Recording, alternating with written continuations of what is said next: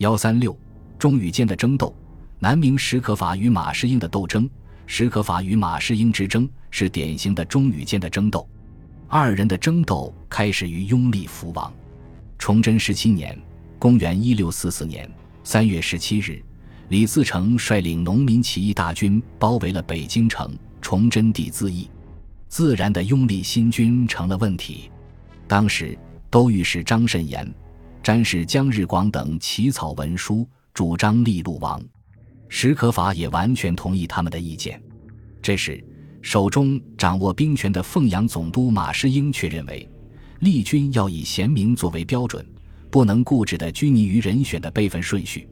马士英的话传到了史可法那里，史可法就给马士英写了封信，把福王妻不可立的意见坦率地告诉他。史可法还以为马士英也主张立陆王，但他哪里知道，马士英心目中的理想人选不是陆王，而是福王。马士英与阉党人物具有很深的关系，而朱由崧的父亲朱常洵、祖母郑贵妃，当年又都是魏忠贤、阮大铖之流，竭力加以保护的。如果能立福王，马士英就可以获得更大的权柄，而爬上更高的位置。出于自身的私利，马士英与阮大铖沆瀣一气，拥立福王。马士英等一边假惺惺地说立君以贤。一方面与南京的勋臣刘孔昭等相勾结，又拉拢驻守江北的武将黄德功、高杰、刘泽清和刘良佐等，把福王推上台。史可法从外地回到南京之后，正与张慎言等一起筹划拥立陆王的大事。忽然，从长江北岸传来了消息：凤阳总督马士英主张拥立福王。经过反复的思考。史可法不得不以大局为重，同意了马士英的提议。马士英本以为拥戴福王有功，福王一定会感恩戴德，将他大加提拔。结果，马士英虽然成了内阁大学士，却仍旧只是在凤阳督师，京中的大事都要听史可法安排。马士英不能接受这样的格局，他要自己控制朝政。于是，马士英挑拨离间，排挤史可法。马士英为了离间福王与史可法的关系，并表明他对福王的忠诚，将当初史可法写给马士英的书信，上面有福王妻不可立的意见，告诉给了福王。福王看后，心里当然不是滋味。后来，马士英要求朝觐福王，并劝福王马上称帝，福王答应了他的要求，宣召马士英入京进谒，举荐史可法去做督军，这是排挤史可法的第一步。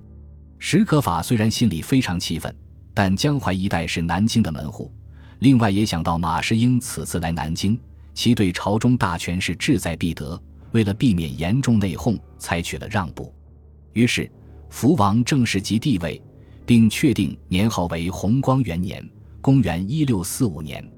次日，马士英正式入阁办事，而史可法带了三千兵卒离开南京城。自此，南京城的实权落入了马士英手中。史可法深陷是非之地，处处是马士英给他设的爪牙和圈套，稍有不慎便会落入魔掌。史可法忍气吞声，为了江山社稷，忍辱负重。马士英掌权以后，与手下四镇战将联合，想借机除掉史可法。然而史可法早已识破，马士英用诡计把史可法挤出南京。但是，南京的不少大臣都站在史可法一边，因此，马士英又计算着新的策略，把斗争的矛头指向张慎言等人。马士英在对史可法亲信发起进攻的同时，仍不忘寻找自己的知己来组成自己的帮派。为了巩固他的地位，马士英引荐阮大铖，福王便下谕旨，决定启用阮大铖等人。从此。马士英与阮大铖事实上控制了南明的朝政，马士英拥有了自己的集团，控制了朝中的权力，对于史可法的威胁更加严重。本集播放完毕，感谢您的收听，喜欢请订阅加关注，主页有更多精彩内容。